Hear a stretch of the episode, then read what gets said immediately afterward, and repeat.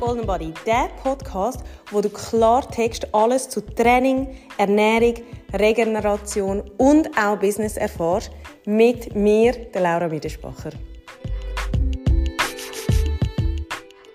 Hallo, hallo und herzlich willkommen zu einer neuen Podcast vom Golden Body Podcast. Ich hoffe, es geht dir gut sage das immer so beiläufig, aber ähm, ich hoffe wirklich, dass es dir gut geht. Ähm, falls du dich wunderst, was das für Hintergrundgeräusche sind, der Neitsch ist auch da. Ähm, wir sind gerade noch in unserer Ferienwohnung in Davos und eigentlich ähm, hätte Janik ein Auge auf den Neitsch werfen Er ist aber ähm, ich da beim Kinderspiel eingeschlafen und darum ist der Neitsch jetzt bei mir. Also einfach, falls ihr irgendwelche Geräusche da hingehören, liegt es an dem. Aber ich will schnell ein wichtiges Thema mit euch besprechen und darum habe ich gedacht, ähm, nehme ich mir jetzt schnell Zeit für die Podcast-Folge. und zwar ist es eigentlich aus dem entstanden, weil ich unsere Waage, haben so eine spezielle Waage, ich habe die mitgenommen auf Davos und ich habe heute Morgen Janik draufgestellt und jetzt vorher gerade noch meinen Schwiegervater und wir haben so ein bisschen Erkenntnis daraus gewonnen und ähm, ich mache dann noch eine zweite Podcast-Folge, weil ich habe zwei Erkenntnisse, aber ich will die eine mal mit euch teilen ähm, und das andere Thema gehen wir dann das nächste Mal an. Mm. Jetzt, äh, was wir ähm, festgestellt haben, ist, beide sind eigentlich sportlich, schlank, ähm, so ein ich würde sagen, vom Körperbau her so ein, ein durchschnittlicher Mann. Und was aber noch spannend ist, ähm, beide sind von ihrem Kalorienverbrauch, von ihrem Grundumsatz unter der Norm. Und auf was das ich eigentlich raus will, ist, beide sind sportlich und haben aber so ein die gleichen Züge drin. Und das, was ich euch heute eigentlich aufzeigen will, ist, warum kann man mit Sport gar nicht so wahnsinnig viel kompensieren, wie man auch immer meint. Also es gibt so ein Sprichwort, das nennt sich auf Englisch "You can't out-train a bad diet".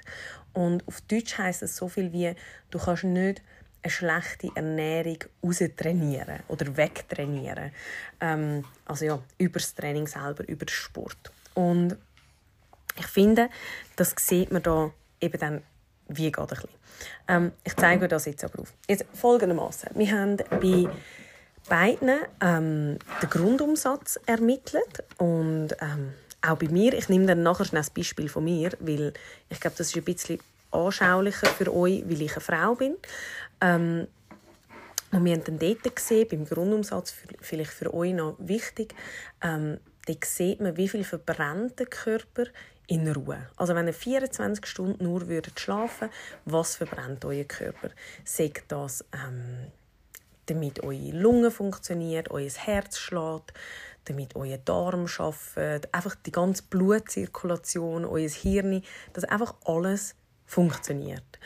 Und das verbraucht, ähm, ich sage jetzt einmal, ähm, bei einem Durchschnittsmann oder so, wie wir es heute Morgen gemessen haben, irgendetwas vielleicht so um die 1500 Kalorien.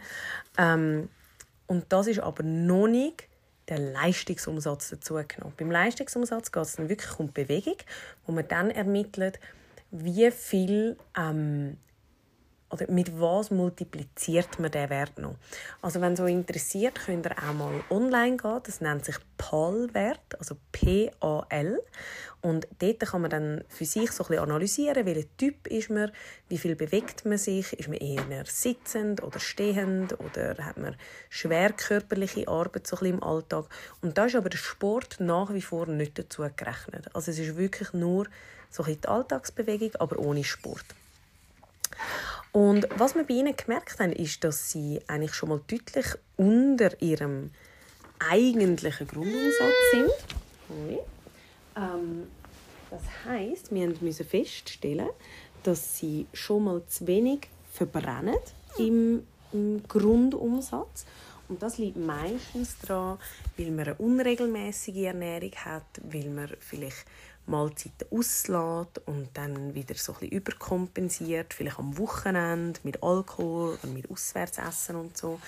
Dann haben wir aber auch gesehen, wir sind unterbrochen worden, aber es geht jetzt weiter. Ähm, dann haben wir aber auch gesehen, dass sie sicher ähm, ja, nicht ganz so gesunde Lebensmittel auch konsumieren oder viel eben so ein auswärts, Takeaway, so ein diese Sachen machen. Und ähm, ja, es hat natürlich alles ein bisschen Einfluss. Jetzt, ähm, ich werde euch das mal an einem ganz bestimmten Beispiel zeigen. Und zwar habe ich ähm, für mich jetzt da mal ausgerechnet und ich bin eigentlich immer ein bisschen vorsichtig, wenn es darum geht, so ein bisschen Zahlen zu veröffentlichen. Aber was mir wichtig ist, ist, dass ihr seht, ähm, von was reden wir da eigentlich. Jetzt folgendermaßen. Ich habe bei mir einen Grundumsatz von etwa 1161 Kalorien. Ähm, ganz wichtig, das ist nur der Grundumsatz. Da sieht man einfach, wie viele Kalorien werden in Ruhe verbraucht. Ähm, das Minimum bei mir wäre irgendetwas glaube, um die 1130.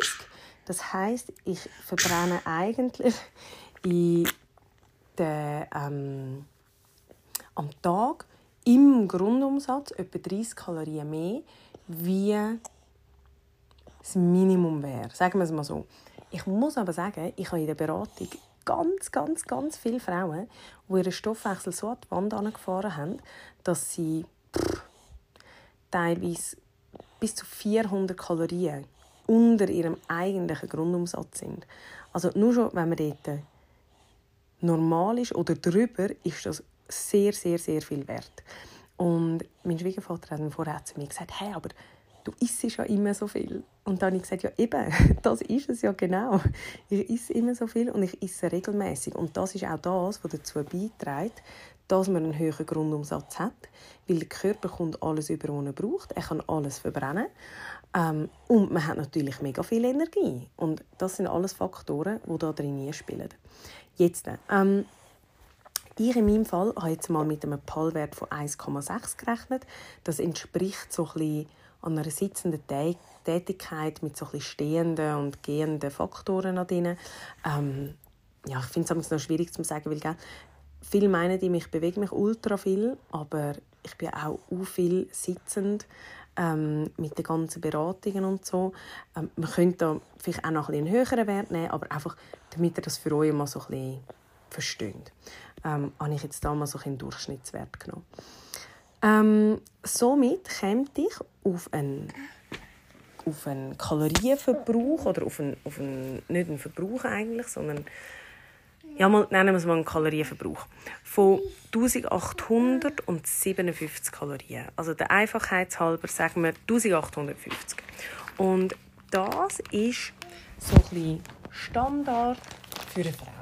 Jetzt kommt es natürlich immer ein bisschen darauf an, wie groß ist eine Frau, ähm, wie schwer ist eine Frau.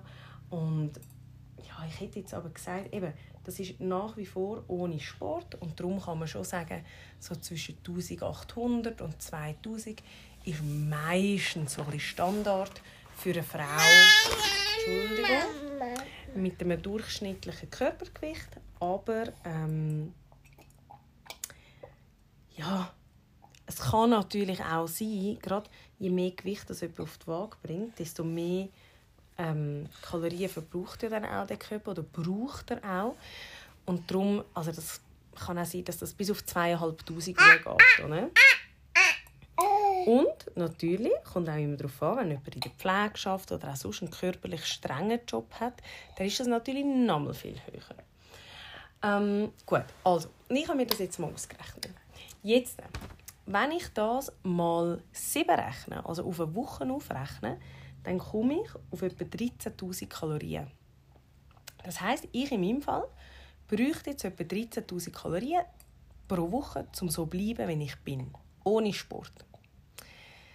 Und jetzt, das ist eben der spannende Teil, ähm, hat mein Schwiegervater gesagt, ja, aber ich tue ja, ähm, ich mache ja den Sport, damit ich eigentlich ja, all das Süßen und so wieder kompensieren kann. Und ich finde das schon mal einen guten Ansatz, aber ich sehe halt in der Beratung auch oft, dass Frauen extrem viel Sport machen und sich unter Druck setzen, damit sie viele Kalorien verbrennen über den Sport, wo ich immer denke, das ist so ein Stressfaktor, wo eigentlich gar nicht notwendig ist. Und jetzt möchte ich euch das mal schnell aufzeigen. Jetzt, ich mache im Durchschnitt vielleicht etwa drei Stunden Sport pro Woche. Und das ist nicht mega intensiver Sport, einfach so ein Durchschnittssport. Und ich würde jetzt sagen, wenn ich mit 400 Kalorien pro Stunde rechne, dann ist das wahrscheinlich schon eher sogar ein bisschen höher angesetzt. Aber der Durchschnitt kommt vielleicht etwa an. Okay, jetzt äh, haben wir von diesen 3 Stunden Sport, 400 Kalorien, kommen wir auf 1200 Kalorien. Das heißt im Total kommen wir jetzt äh, auf 13.000 Kalorien, wo wir ja brauchen und essen pro Woche oder sagen wir mal brauchen und 1200, wo wir verbrauchen durch den Sport. Und jetzt vielleicht hast du schon mal gemerkt, es ist so ein kleiner Anteil. Es macht so wenig aus. Also die Kalorien, wo wir ja über den Sport verbrennen, sind nicht einmal 10% von dem Anteil, wo wir über die Ernährung bestenfalls zu uns nehmen. Jetzt gibt es natürlich viele, die ja mehr wie die 13'000 konsumieren. Weil sonst hätten wir ja nicht so ein Problem mit dem Übergewicht. Ich sage nicht, es ist grundlegend nur Kalorien ein, Kalorien aus das Problem. Es sind sicher auch Nahrungsmittel. Aber ähm, Kalorien spielen sicher schon mal auch einen wichtigen Teil in dem großen Ganzen. Ähm, also ich würde jetzt schon sagen, ich würde, wenn ihr wollt, Gewicht reduzieren sicher Kalorien zuerst schon mal so ein bisschen ins Auge fassen und nachher aber natürlich auch die Qualität der Lebensmittel. Ähm, was ich aber mit dem Ganzen will aussagen ist wirklich eben die, eben jetzt die 1200 Kalorien in der Woche verbrennen oder nicht, das ist wahrscheinlich über die Ernährung einfach viel, viel einfacher und schneller geregelt wie über den Sport. Und verstehe mich nicht falsch, ich will euch nicht sagen, ihr sollt keinen Sport mehr machen, aber setzt euch nicht so unter Druck mit dem Sport. Das will ich eigentlich sagen. Also, ich hoffe, die Podcast-Folge hat dir etwas gebracht. Und ich würde sagen, wir hören uns nächste Woche mit dem neuen Thema, das ich nämlich gerade jetzt nochmal aufnehme. Ich wünsche dir eine ganz gute Zeit und bis nächste Woche. Ciao!